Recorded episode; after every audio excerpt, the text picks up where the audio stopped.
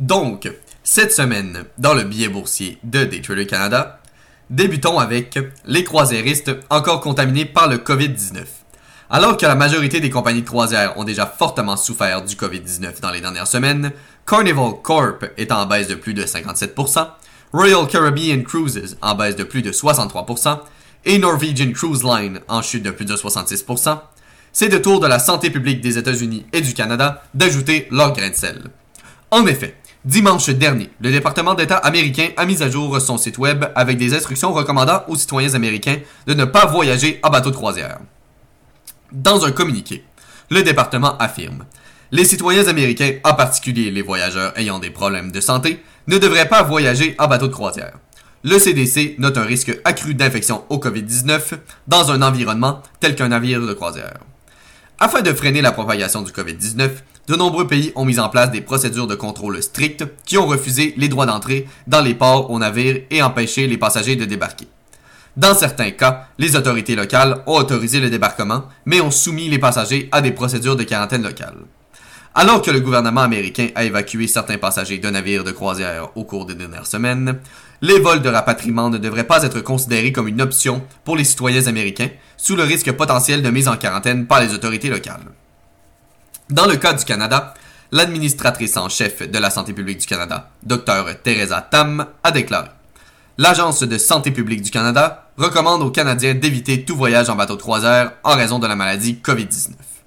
De ce fait, en conférence de presse lundi, la Dr Tam a notamment déclaré qu'il existait des risques à voyager sur des navires pouvant se rendre dans des zones où des cas de coronavirus sont confirmés ou encore inconnus. Naturellement, les recommandations de ces deux organismes gouvernementaux sont venues s'ajouter au fardeau déjà important des titres mentionnés plus haut, les trois chutant de plus de 20% lundi. Finalement, le coup de grâce est venu se donner jeudi matin, alors que Carnival Corp annonçait qu'elle allait arrêter toutes les opérations, soit 18 navires, pour Princess Cruises pendant 60 jours en raison de l'épidémie du COVID-19. En revanche, pour des négociateurs actifs, ces trois titres, en particulier Carnival Corp et Royal Caribbean Cruises, seront des titres à surveiller. En effet, ces titres ayant déjà fortement été malmenés par la crise COVID-19, une fin à cette crise et un retour aux opérations pourraient leur être très profitables et pousser les titres fortement à la hausse. Ensuite, le pétrole en chute libre, baisse du prix à la pompe à venir, une intensification de la guerre des prix du pétrole entre l'Arabie saoudite et la Russie a créé des conditions de marché volatiles pour les plus grands producteurs de brut au monde. En effet, le brut de référence International Brent s'est échangé à 32,97 jeudi, en baisse de près de 8%, tandis que le West Texas Intermediate, le WTI américain, s'est établi à 30,40, soit 7,8% de moins. Les prix du pétrole ont presque diminué de moitié depuis le début de l'année.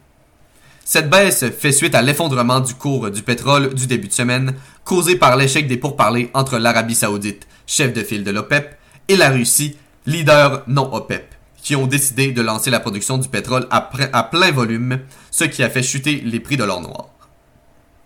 De plus, L'annonce surprise du président Donald Trump mercredi d'interdire les voyages en provenance d'Europe continentale à la suite de la déclaration de l'OMS selon laquelle le coronavirus peut maintenant être décrit comme une pandémie, a également agi comme catalyseur de nouvelles pertes de prix du pétrole jeudi matin.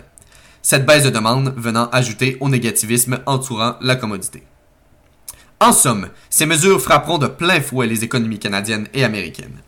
En effet, étant fortement corrélé avec le dollar canadien et l'économie canadienne, le prix du pétrole a poussé le TSX à la baisse, mouvement rapidement suivi par la devise canadienne. Du côté des États-Unis, selon plusieurs analystes, puisque l'Arabie saoudite a annoncé son intention d'inonder le marché du pétrole, dévoilant mercredi des plans pour que la société d'État Saudi Aramco augmente sa production à 13 millions de barils par jour, on pense qu'une telle décision pourrait provoquer une vague de faillites et de coupes dans les investissements aux États-Unis, ce qui à son tour aurait un impact notable sur la production de schiste. Finalement, analyse de l'impressionnante chute des marchés. Cette semaine en fut une des plus intenses pour de nombreux traders et investisseurs. En effet, dès lundi matin, avant même l'ouverture de la bourse de New York à 9h30, les contrats à terme sur le S&P 500 avaient déjà vécu un premier arrêt de transaction après une chute de plus de 5% pendant la nuit.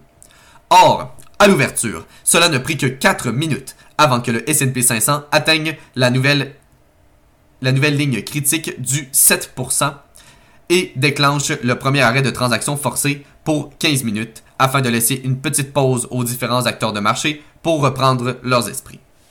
Heureusement, ce petit répit aura valu la peine puisque la journée s'est clôturée presque au point d'ouverture, ainsi, visiblement, aurait été en mesure de stopper l'hémorragie.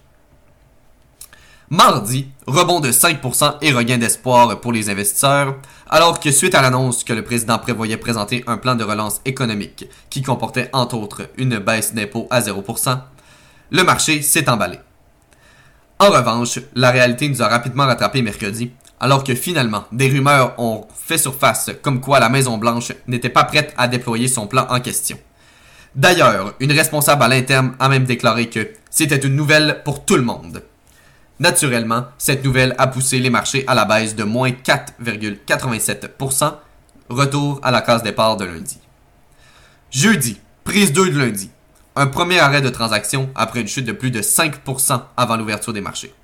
Or, à l'ouverture, cette fois, cela ne prit que 5 minutes, soit une minute de plus que lundi, avant que le S&P 500 atteigne le niveau critique du moins 7% et déclenche le premier arrêt de transaction forcé pour 15 minutes, afin d'encore une fois permettre aux acteurs, aux acteurs de marché de prendre du recul.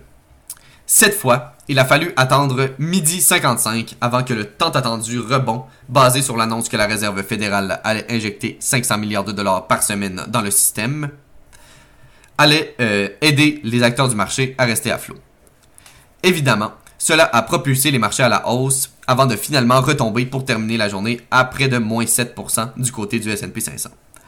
Le recul des indices représente un autre échec de la Réserve fédérale américaine qui, on se rappelle, avait tenté de sauver les marchés avec une coupure en urgence des taux mardi dernier.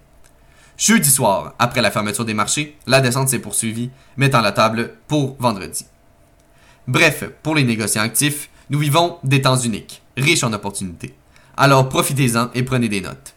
Que vous soyez investi ou non dans les marchés, les meilleures opportunités se présentent en temps de crise.